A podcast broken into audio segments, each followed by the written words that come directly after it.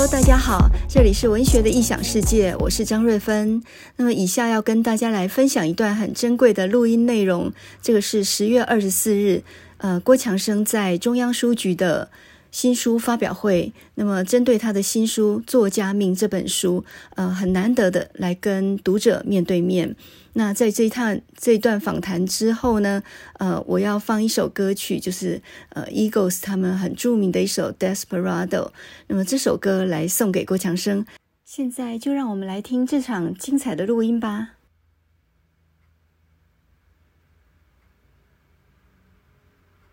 一个作为一个文化人，然后看在眼里这些事情，我第一个冲动，我没有想要写的是小说或散文。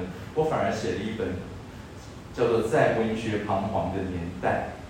那这里头我是列出了十八个问题，用问题的形式自问自答。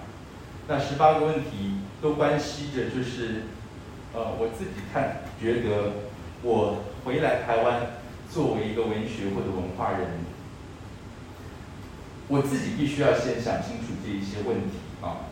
那所以对我来说，这本书蛮特别的，呃，而且更难过的是，这本书的出版之前没出版之前，呃，那时候我母亲就癌症过世，所以这是唯一一本书，我在扉页有说以此书纪念我的母亲啊，我写作的启蒙，因为她自己也是一个作家，那所以。回到台湾来，以这一本书作为我回台湾的开始。那我自己的序里头呢，我觉得有一段话变成我后来接下来写作，呃，也一直在心里头，放在心里的一个概念，我一直没有呃背弃或远离。我这里讲过，说我深感大部分的文学评论文字都不是以一个文学创作人的观点出发。这当中最明显也最被忽略的差别在于，一个创作者需要一些呃理论的原因，不是基于可以与所谓的批评家一唱一和，写出满足时下理论风潮的模范作品，也不是基于可以借机在文章中大量堆砌知识，企图造成某种形象，而是他们心中若有一个更大召唤的声音。这是一个怎样的时代？我能在这个时代留下什么？焦虑与热情该如何得到安置与导引？这也是我写作这本书的主要动力来源。所以不光光写作这本书的动力来源，我觉得接下来的我整个呃文学人生，就像前面讲的，我在这样子，这是到底是一个什么样的时代？我能够留下什么？我的热情能怎么样被导引？我的一些关怀能怎么样能够落实在一个文学跟文字当中？更重要，也是说，这些批呃理论文字，没有人是从创作者的观点去出发。所以说，你不要以为写作就算写小说、散文，就只要自己很陶醉、很浪漫。对我而言不是的，而是反而你要有个非常清晰的头脑，写现实。描绘现实，批判当下，相对是简单的。那好像我刚刚偷听到丽芬讲到说，突破框架这个问题是吗？那这个东西对我来说，所谓的那个突破框架，就是在于我自己一直感觉到，文学它的价值，其实是要对未来的一个提问。对未来的一种一种一种想象的扩展，那所以，呃，接下来这些年，呃，前回来台湾的前十年，几乎也没有办法好好的写小说跟散文，因为那时候也刚回来，然后历经母亲过世。呃，家里自己的生活，以及呃回来台湾进入学院体制，啊，也挺动荡的。但但我我我现在有时候回想哈，好在我是一个很笨的人，我是我是一个很笨的人，就是说，这个这个笨哈，就是说对很多事情，有点死心眼哈。嗯，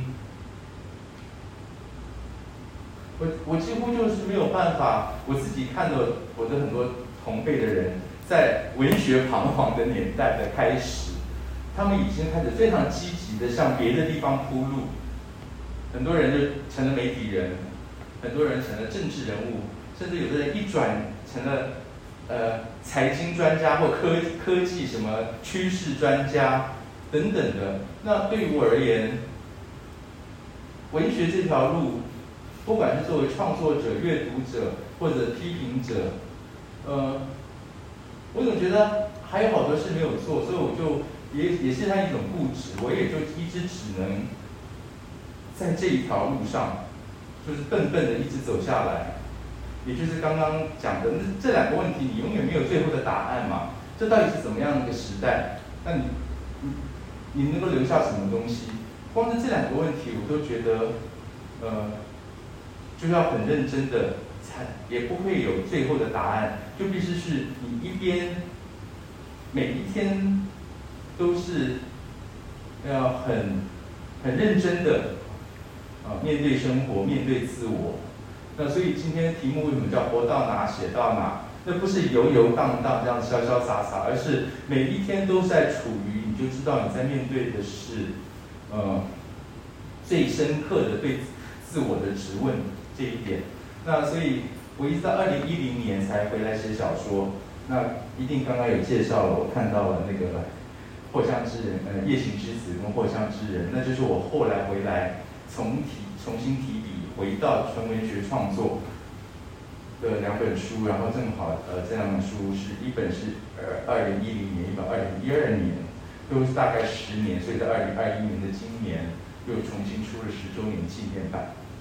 但是呢，你也知道，那就从二零零二年在文学的彷徨年代之后，一直到了二零一零年重新回到小说创作的这中间的十年，我还是陆陆续续的这种以创作人的立场去思思考问题的评论文章，有关于文学的一些思思考和评论文章，也一直有在写。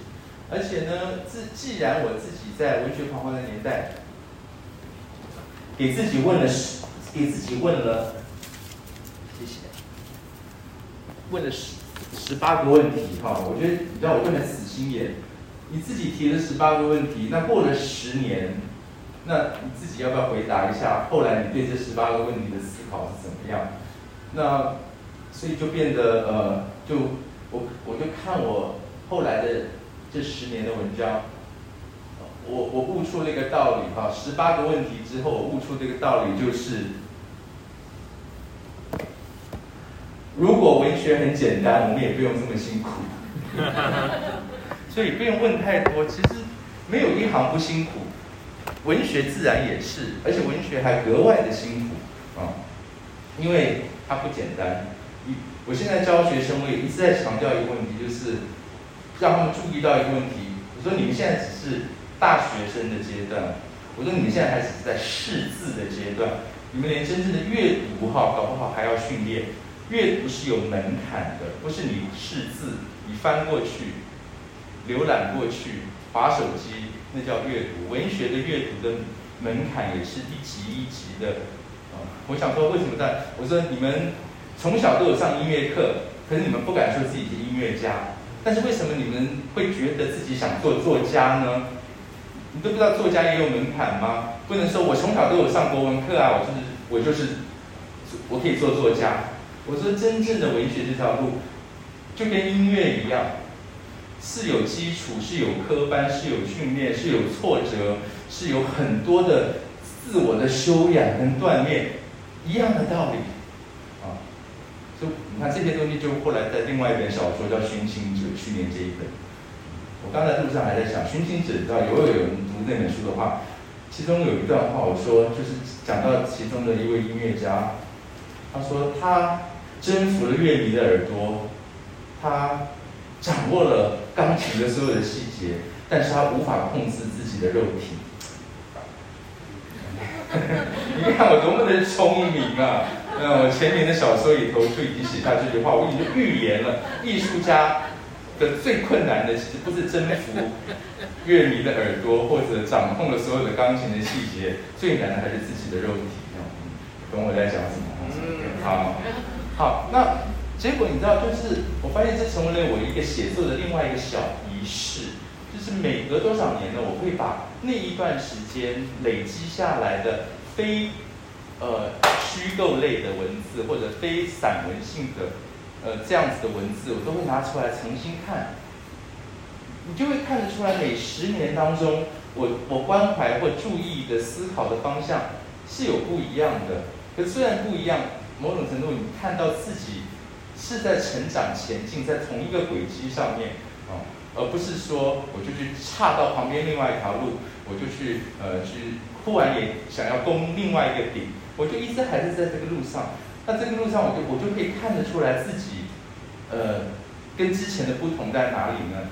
就是在重新每一次去去编辑这呃八年或者十年这段时间的一些文字。所以呢，出完了这第二本的啊，类似这种呃类以创作人的观点写的评论文字，那我觉得这变成我自己的一个小仪式、小传统。所以第二本之后又过了八九年，我又拿出来看，我看到啊，明显的我跟我从美国刚回到台湾来的那一种对很多事情。嗯，非常积极的，或者你也可以说非常，呃，呃，带着比较尖锐的哈那样那样子的我，经过又过了十年之后，哎，我写的评论文字不太一样了。我发现我更关乎的，就像我前面讲，一个作家，你对你很厉害，你可以批评，你很厉害，你懂很多技巧。但是最后还是回归到就是，呃，你你你怎么看待自己？你对于自己的作品或者你自己的一个呃一个认知，你怎么给自己打分数？给别人打分数永远是很很容易的。那慢慢的，我后来发现，在过去的十年文字，我讲到文学的时候，我已经不再只是讲说这个文章的主。题、它的技巧，它属于后现代后殖民当中的什么样什么，我都不太讲这些东西，这很有趣的一个改变。其实一路看下来的话，好像看连载小说，你知道，从文学彷徨年代，如果文学很简单，一直到这本作家命，他其实讲的就是你可以活生生看到一个写作的人，他在面对一个新台湾，那时候他才四十岁不到，然后一直到了现在他将近六十岁。一直在文学当中，但是文学带给他了什么？到底文学真正带给了他什么？改变了他什么？那我觉得这一次是在这一本作家命里头，呃，会浮现出来。那他这不是一本八卦，不要大家看到这个书名，那时候怕说大家会不会觉得哇，这是这是呃文学塔罗牌吗？是还是什么？还是说我这是文坛八卦大爆料？不是。那我也不是自吹自擂的在写，说自己写作嘛多厉害多辛苦，我是真的不是很会，呃，谈自己的作品啊。但是作家命里头，我我借着回顾了，呃，自己的一几本书的写作背景，从第一篇的作家命一啊开始，然后我总共这个书里头谈到了十位其他的作家，有当代有台湾，然后有有。有国内的我前辈作家跟我呃一起作为同事，然后从我回国经历了从一个呃创经过了创作的，不管是写作，甚至我是开我是开创了台湾在研究所里头与这个创作研究所呃开了第一枪，但是整个你知道台湾的教教育部的整个体制还是有多番的限制，所以当时是一个美好的梦想，一个理想，在呃经过十年之后，那个研究所也就也就收起来了。那这这些都是作为一个作家，这些所有的波折哈，我怎么样把它看作，这就是塑造我，也许跟其他写作的人不一样的地方。就像今天嘛，也许这是我人生中印象。将会是我人生中印象最深的一场新书发表会，就是坐坐高铁坐一半地震，我卡在路上。对，那这个小波折，有时候就是这样。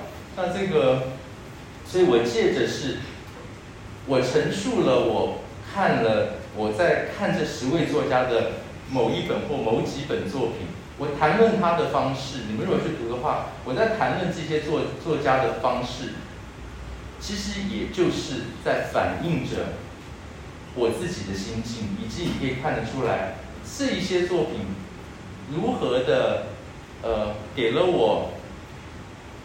一些刺激也好，给了我一些感觉，呃，德不孤必有邻也好，甚至有一些呃，这叫什么？呃，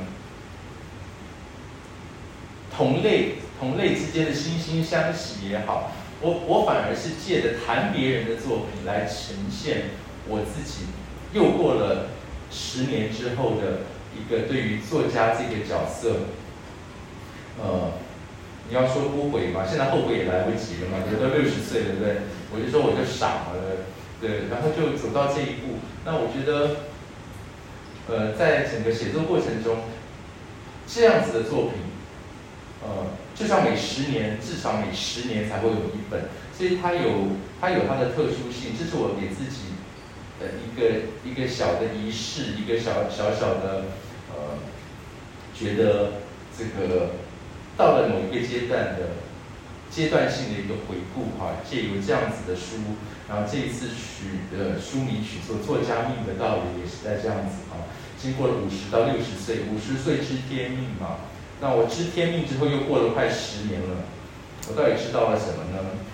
我觉得更多的主要就是知道就是嗯，啊，念一段好了，非常。所以这本书呢，一开始是作家命一啊，那最后是 作家命二啊，作为一个收藏。那我想最，嗯，这个时机点也很巧，在出这这本书的时候，在计划已经要开始编辑这本书的时候，我我不会知道，我在这个七月初的时候，呃，接获通知，得到了 今年的联合报的文学大奖。啊，那个奖对对我来说，不是不是一心向往的目标，哦，因为如果真是一心向往的目标的话，你知道我的作品今天也不会长成这样子哈，就是我不会一常常写一些其实很冷门的题材，当时根本不会有人写的题材，我我常常把一些你说破格也好，你也可以说，因为我完全不太知道别人的的话题、的议题，大家那个风向。是什么？因为我没有脸书，我根本不知道大家讨论什么。所以在我自己的世界里，我常常写的东西，从一个冷门的题材，竟然后来会变成，呃，大家呃，甚至开始讨论或模仿的题材。我我我真的有时候有点自责哈。这种现在有人封我什么家族暗黑之血始祖，我在写的时候我根本没有没有那个意思。大家把把那些作品只看到了。一个表面说那是家族暗黑书写，其实不是哈。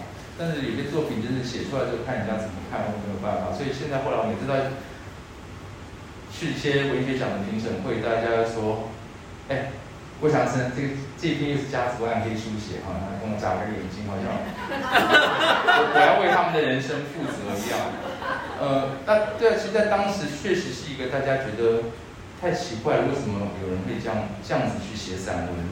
呃，那一直到比如说像去去年出版的《寻情者》，那就是五万八千字。你知道，一般很想很想得奖，以以这个为目标的人，他一定会去写个什么台湾大历史背景的可大故事，二十万字。他觉得再怎么样，我这个气势也也也压过别人嘛，对不对？那你知道那本书就是一个很安静的小小的五万八千字的一个中篇小说。那这也是一个很冷门的题材，谁谁会在写一个音乐钢琴调音师？可是那个在那个调音师，那个某种某种意义上来说，它就是我的一个我这个人的人生的某一种隐喻哈。我我借由这个隐喻，其实讲的也是自己的角心灵心灵的角落哈，一直在一直在了解自己的每个心灵的角落，所以又很意外的，没有人想到一个中篇小说写一个钢琴调音师哦，里头没有讲到什么 Me Too 啊，或者没有讲到什么呃呃这个什么呃转型正义啦，或者都没有这些东西啊，那应该算是很冷的，我也不知道为什么，而且尤其是在。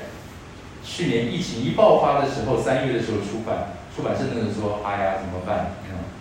我说我不知道怎么办，因为所有的活动也不能办，通通也没有。然后我也很感谢我，所以我我我觉得从何不认真来悲伤到寻情者，嗯，我我我让我最大的感触跟想要感谢的，其实还是读者。这本这两本书是被读者你们发现的，并不是。呃，并不是在一个呃众众所期待、万方瞩目之下被被捧出来、推出来的作品。它是两本安静的，在没没有人预期的情况下的两本作品。若不是有你们这些读者，你知道，有的时候有些书啊，你做在太做很大的宣传。它也许会热销一阵子，但是另外有一种书，就是它是一次会安安静静的、慢慢的在扩散。那这个扩散呢，只有读者们、你们、你们之间的，呃，很等于说你们很愿意拿真心去跟他回应，而得到的这一些呃感触。去分享出去，这本书才可能是那种慢慢一直在扩散中的这个效应的的发生。所以我我我也常常觉得，成为一个一流的读者很重要，也许搞不好比成为一个一流的作家还要重要。因为再好的作品，如果那个国家的水准、那个阅读文化水准很差，他没有一个读者认得出来，他也是白写了。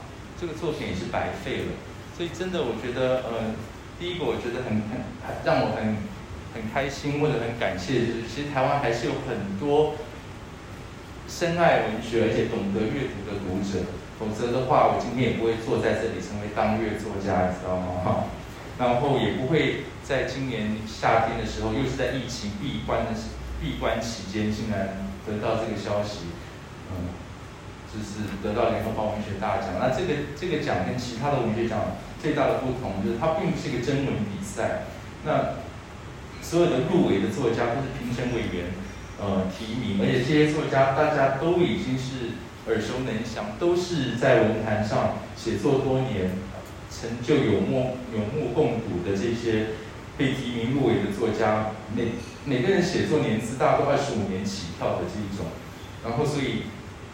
嗯，那为什么最后我会胜出？那那那就张瑞芬最清楚哈，因为他在现场。那所以那种感觉就是他，嗯，很感谢，就是大家还是看到了我我的改变，从从一回国开始的文学彷徨年代，一直到去年的寻亲者，然后到寻亲者之后，其实那时候还得奖前已经在在着手编辑的作家命。我相信，就是你，你一个人哈，如果一天到晚变来变去哈，你今天要扮演这个，明天要扮演那个，呃，你知道，也许就是因为这个缘故，我说很笨，我不太，不太变来变去，所以呢，也许因为这个缘故呢，所以我的我的成长跟改变哈，一直到六十岁还有成长跟改变，所以那个刻度很清楚，有被看到，有被看到，那，所以呢，我就念一小段哈。我说，当时联合报文学大奖主办单位要求一篇得奖感言，我坐在电脑前，以自己都没有料到的速度写下了当时的心情。得奖消息传来，正逢全岛疫苗荒下的乱象丛生，虽然惊喜，但很难真正的欢欣。原来对帝王数字，我们是会渐渐感到麻痹的。原来在恐惧之下，疼痛是发不出声音的。最后，我们都只能把自己关在家里。然而，这种闭关对我而言已经行之有年了。没有脸书，没有 IG，不按赞也不贴文，工作与照顾父亲之外，就是与自己的独处。近日在重读美国作家 Sherwood Anderson 一九一九年出版的《小城奇人》（Whitesburg, Ohio）。不管当年现代主义如何的轰轰烈烈，Anderson 谨守说故事人的本分，每篇故事都小巧精悍，没有可歌可泣的大时代，也没有繁复雄伟的巨构篇幅。隐藏在孤独机人们背后的，是一道道不见容世俗的长长的伤口。作者的笔仿佛温柔的针线，安静地将伤口缝合。我在二零一零年重拾小说，距离上一本间隔了十三年。之后有时散文，有时小说。下笔时都如忍受着针刺一般，听见生命的伤口在发出叹息。没有在三十岁时去抢搭任何一班解严后的话题列车，因为隐隐明了，对人世间的种种遗憾，我的体悟是如何浅薄。四十五岁时重拾文学创作，终于有了那样的耐性与自持。把人云亦云锁在门外。写作之于我，开始如同独自登下一针一线，缝补与坠织着被时代漠视的众生孤寂。与其说寻情者被肯定，不如说那些伤口经过补缀后发出的共鸣，终于被听见了。所以我觉得文学到后来最美的价值就在那个共鸣啊！你自己的作品找到了共鸣，你的人生的理解跟别人的人生的体悟产生的撞击跟共鸣，甚至就是我阅读的这所有的这些名家跟我所产生的撞击跟共鸣，这也就是能够让我一直。大概也没有其他的原因，大概也是这样子能够让我一直写下去的原因。那这本书，哎，我真的不知道下一个十年七十岁我是不是还能够维持这个小仪式，所以就怕没有再下一个十年的第四本。那这一本，呃，我决定自己来给它做个封面哈。那有很多人问我说，这个封面到底在干嘛？解释给大家听。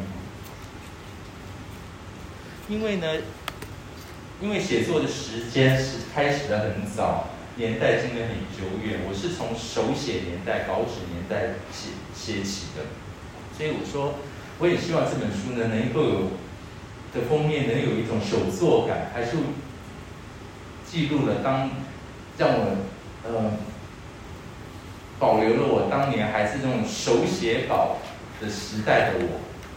所以说呢。我说我嗯，第一个我想说，我不要有太多那种电脑式的修图绘图，我希望它的手作感很强的。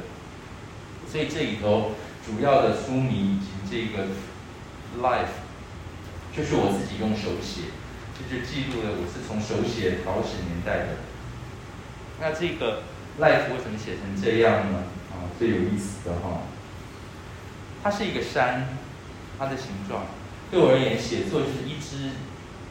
就是一只登高，登高那个意思不是征服，而是因为登高了，你看的世界视野就一直在改变当中。对我而言，文学就是就是一个一个这样的登高。可是文学同时也是永远是在一个岔路，这 L 是个岔路。为什么永远是岔路呢？如果你觉得人生就是已经有答案了，那还需要写呢？还还需要吗？我们就要找一本教科书，每个人捧的那本教科书。这就是答案了，不是？就是永远你会有怀疑，你会重新的有那个勇气，呃，修正，甚至甚至去呃，有的时候去推翻掉，把所有的你说那叫彷徨也好，辛苦也好，其实就一直是在在某种岔路上啊，它永远不是一个就是呃成功成名的康庄大道，一直就有岔路。所以呢，这个 L 的这个形状是高山以及岔路的一个一个意涵。那那个封底啊，这这个底色哈、啊，人家说那到底什么东西啊？我说，其实它就是一张揉碎的纸哈、拿相机把它拍下来。所以你们要远看才看得出来，这是一个揉碎的纸，近看也许不太觉得哦。但远看的你知道，它是一个是被揉揉揉过的纸的一个一个局部哈。那然后保留了一个这个纸被撕下来的感觉，所以揉碎的纸、撕掉的纸，你们知道，作为一个作家，这是必经的撕掉、揉掉多少张纸啊，才能让 成为今天的我啊。所以。有些东西的共鸣就尽在不言中哦，不是我一直拼命的在，在在在呃，自己自己在 promote 这样子，所以借由这样子的封面，我自己呃来尝试作为一个很，因为我觉得这也是一个很重要的纪念，所以我的唯一的第一次啊。做了这样一个封面，其实这个封面也就是像我刚刚解释的，也就是对于我我作为一个作家这个的人生的一个一个小的呃象征缩影，都在这边。好，我的废话到此结束。哎，不好意思，我们还是要还是要准时四点结束吗？没关系，我们稍微延迟一下。那我想说，现在我们还是请这个瑞芬。呃，来是不是做一点补充，然后做一点提问？那等一下就请呃郭老师回复大家的一个提问，好不好？对对。好，那我们让那个呃强生老师来休息一下，那稍稍补充几句话就好，我们就把时间都留给强生老师来回答各位的问题，这才是主要的部分了哈。就是呃。刚忘记讲，那个《作家命》这本书呢，它分为四个部分。那里面除了讲自己的写作，还有评论的历程。他讲到一个读者，其实比一个呃作家，呃就是要成为一个写作者，因为这个创意所的那一行，他在跟学生说的时候就说，想成为一个好的创作者，你恐怕要先成为一个好的阅读者。如果你书没有读得很多，然后你说你要成为作家，那基本上是不太可能的事情。这是一个。那这本书就一开始就写评论啊，他自己也写过很多评论，然后他就开始写说，很多评论者对于创作者的意见，事实上都是很呃很粗浅的，甚至是其实并不是很理解，并写的并不是很到位的哈。从这角度切进去以后，这本书就讲了十个很有名的作家，那大家的提问里头其实都包含了这些重点。比如说，呃，郭长生老师怎么样看张爱玲？以前他还被封为张派作家，有没有？很早了，三三年代。人家说张爱玲白先勇下来，这一这个传承就是我。曾经被列为张派的啊里面的一个。然后你怎么看张爱玲？这个作这个作家算伟大吗？那如果把张爱玲跟举哈斯放在一起比拼的话，举哈斯七十岁写出《情人》，得了巩布尔奖，后来名扬世界啊。那张爱玲七十岁在干嘛呢？写对照记，他在缅怀自己的历史哈。他看来看去就那几张照片，永远就是在那里召唤亡灵嘛。那另外这本书里面写了很多作家，比如说石黑一雄，二零一七年得到诺贝尔文学奖的。那他甚至呃，我听说郭长生老师是一个蛮自负的人，果然就是？陈立之，陈立之先生就说我郭长生老师颇为自负哦。怎么个自负法？你看他写石黑一雄，你就知道。他就在那说，每一届的诺贝尔文学奖都给这些得奖者赞词嘛，就是赞美他哈。那这里头写的最好的就是诗。呃，一个就是说，呃，在不断失去的历程中，请问您是如何从中复原？啊，这么巧，这你走的面前。是您明道中学的同事。曾经，所以我看过。我我我们有同期在同一个办公室吗？是的，我是郭文老师。啊，我叫林燕妹。你瘦很多是不是？呃呃，没有，就是。林安是也是国文老师，对不对？哎，我想起来，他们贤伉俪。今天带我的女儿来仰慕。哎，他比较像爸爸，对不对？哎，他们很幸福。那个是我们，我在那一年的我那个那个，就是那时候婚礼的嘛，结婚的嘛，对不对？我虽然只端着胆胆，你看我多么重感情，这样这大概有三十年没见了？我至少，对，对你一讲我就知道。你知道，你知道我妈妈过世的那个时候，那个那个那个那个痛哈、哦，那一种某种程度，它不是只是一个死亡死亡而已，而是那那种的崩塌哈、哦，让你对于很多事情，你你迟早必须要从头的好好的去。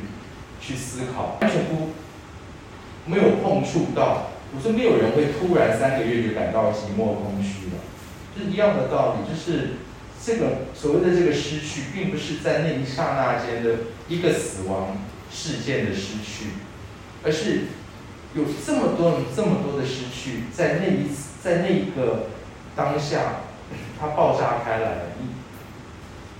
那种其实失去是永远在发生的。今昨天的我永远也不能回来啦，对不对？然后，嗯，然后对，在那个那个当下的那一种，我我就记得告别，告别实在是太痛的一件事情。所以后来的这十几年，我觉得人生很重要的一件事情是，真的学习好好告别是很重要的。学习好好告别，不是为了安慰自己，不是让自己好过，而是你要让上路的人，你你你你用什么样的方式去记得他们，才是告好好告别的意思。不是好好告别之后，我啊，我这样就比较我比较好过，而是呃，他们来过这一趟，他们在人世间的这种种实实是。怎么样被记得？这是这是我们能够为他做的，所以这还是在学习当中，在学习当中。那我们 这这十年来，家里头就只剩下爸爸，爸爸下礼拜九十六岁生日这样，照顾他进入第八年了，家里就只有我跟一个外劳跟爸爸在一起，然后，嗯。很奇妙，尤其到在疫情期间，那个我是挣扎的是什么？你知道，打疫苗这件事情，别人在想的只是什么抗体够不够啊，什么呃剂量够不够？我思来想去，我想的关键跟大家都不一样。我我想说，如果我染疫，从轻症转重症，我中间还至少有一些时间，我可以安排我爸爸。好，万一打了疫苗，我突然猝死的话，那我爸怎么办？所以我说。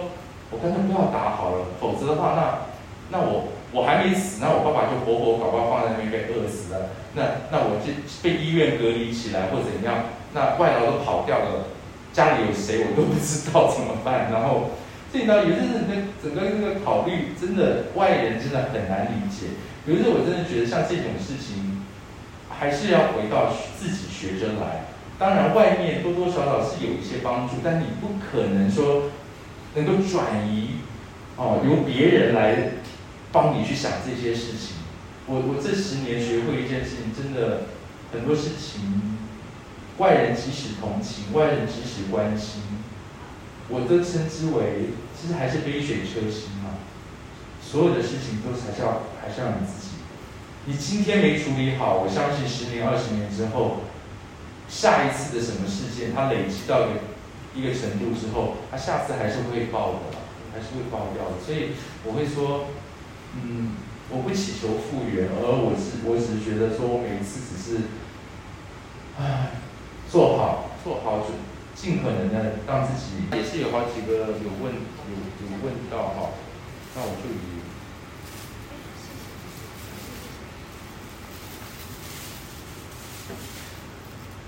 同志文学中经常写同志离家罢家，却又隐隐有着返家的渴望。想问老师如何看待同志文学对于自我本源的游移啊，就移动的游移跟犹豫不定的游移和拉扯？有奖品哦，不要害羞。啊，这边这边同学啊，嗯，大灾问。其实从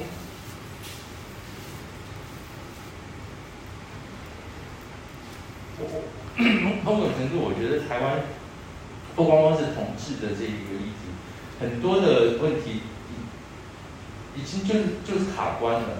真的卡就是卡关了，因为你知道，当你就像是我们说，呃，开未开发国家要跳移开发中国家是很快的，因为前人已经有太多的例子，前人有太多的东西就变浓缩成懒人包，你可以很快的就朗朗上口了。那台湾也是啊，各方各方面的这种社会政策或者任何的。从长照政策做的同志婚姻，甚至到种种的能源，或者甚至我我们已经走过了前面二十年，觉得发展很快，那不是我们在发展，我们什么都没有发展，而是别人的经验，我们学得很快而已。其实反而到现在的之后的每一件事情，那才是看真正你自己有没有在发展出什么东西。那那。同志的这一个议题也，我觉得这一个也在也在整体一个社会的改变中的一个一个一环哈。我一直会觉得，不现在不是我一直觉得，就是我最近越来越来越比较比较关心的就是，嗯。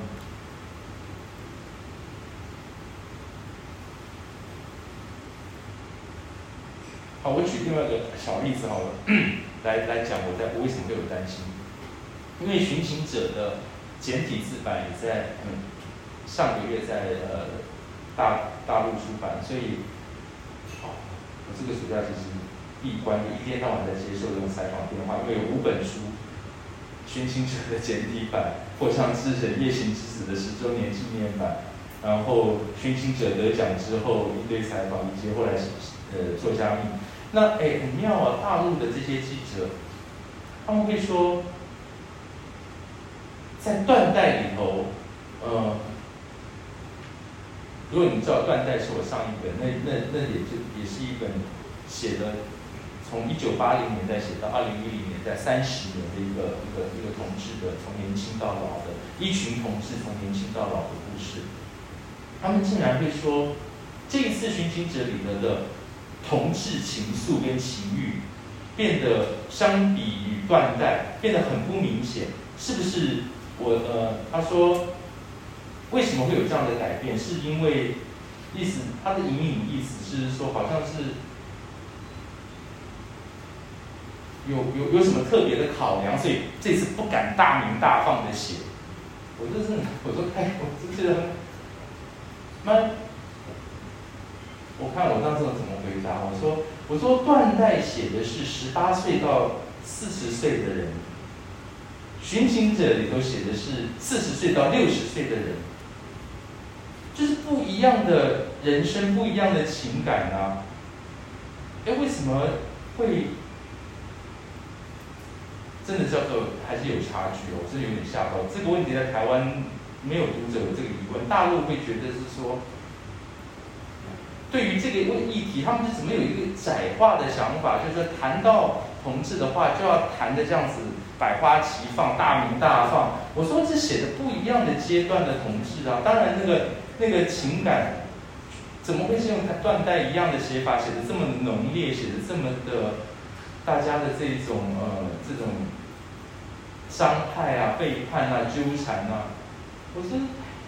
这个不是技巧改变了，或题材改变了，是整个描写的对象跟人生阶段不同啦。所以我发现很可怕，搞不好我觉得，呃，这样子的现象在台湾也是有，而是我没有听到而已。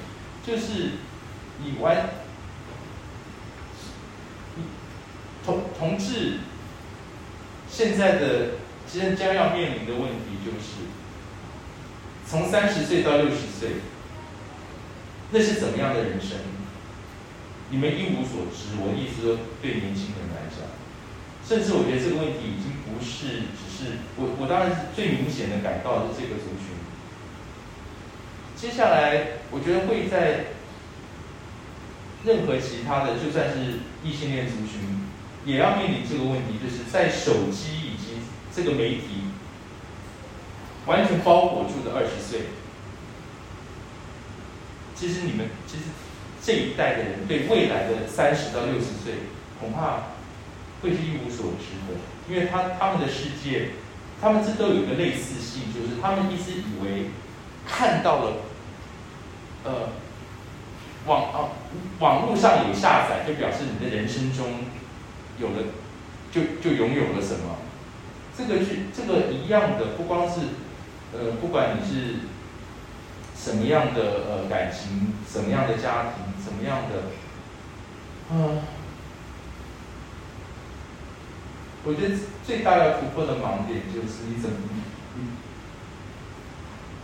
没有办法寄生，就像寄生上游那个那个骗子一样的。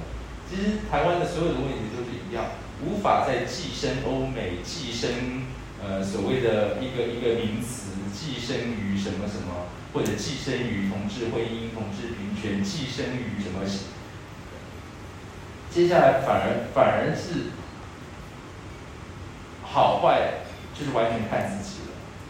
前面你可以说，因为我们没有，我们没有，哦，觉得很有目标。好了，现在有了，拿到手上之后，哇，要看你自己啦。你你在叫什么？哎，为什么要给我？我本来没有，真的很想要，你为什么要丢给我？但后来是变成这样。对，拿到手上的东西其实才是危险的开始。以前觉得没有，非常的气愤，他不知道拿到的那一刻开始。才是所有的考验，才是所有的呃，你你对于拥有这个东西，你要付出的责任，以及你对这件事情的一个一个 commitment 的开始。我觉得，我我宁愿用一个比较大的 面向来来看这个问题，而不是真的小部分所谓同事跟家庭的关系，应该是所有的关系。在经过了我们前面二三十年的所谓的重新的思考、重新的之后，好啊，现在接下来就是自己上路的话要怎么办？不能说永远就是啊，那现在没戏唱了，那我去下载一下，看看看看外国是怎样，这样还是不一样的。在某些文化，在某些的，你不能一天到晚说，因为我觉得不常常有一个现象，我觉得有点奇怪，就是。你把西方或者欧美的一些东西拿过来，哎呦不太好用，所以决定要改哪边，改台湾，而不是你改你吸收进来的东西，这是一个很大的问题。对于那个东西参考要吸收，还是要作为一番融会贯通，就像鱿鱼游戏嘛，那那是一个吸学含用的东西，你不能说西方的搬进来不好用，消除势力，你不改那个。那个借用的资资资讯跟材料，你你不改它而改自己，这个问题我是我自己，我我现在常常在跟学生耳提面命的就是这一件事情，所以我我会把刚刚这个提问放在一个整体的大的上面来看，对，我会觉得嗯，而且我会跟同呃年轻的现在小朋友蛮开放的啦，班上。你也看得出来，他们也就很很勇于跟老师讨论这个问题。那我一直想提醒他们，就是说，同志身份不是呃一件衣服，不是说我去哪个 party，我选择哪一种造型。只有等到这个东西完全是潜入，就像你你的人生就像一一片马赛克墙一样。他要放进去，跟你的职业、跟你的呃事业、跟你的呃家族、跟你自己的过去未来，通通织在一起的，缝织在一起的时候，那才是所有的。而不是说我今天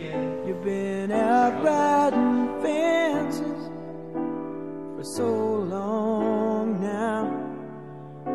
Oh, you're a hard one, but I know that you got your reasons.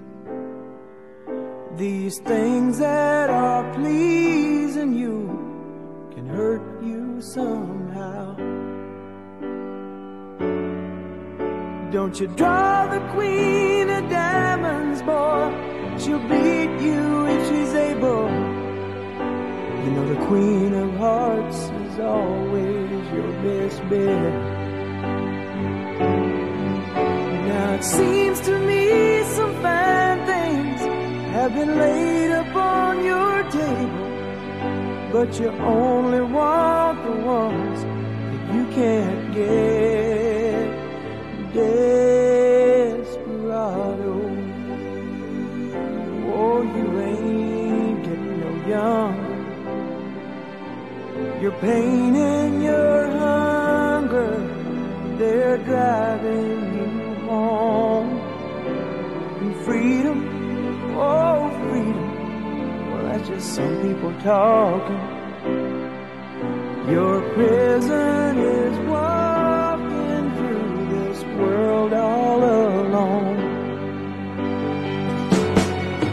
Don't you feet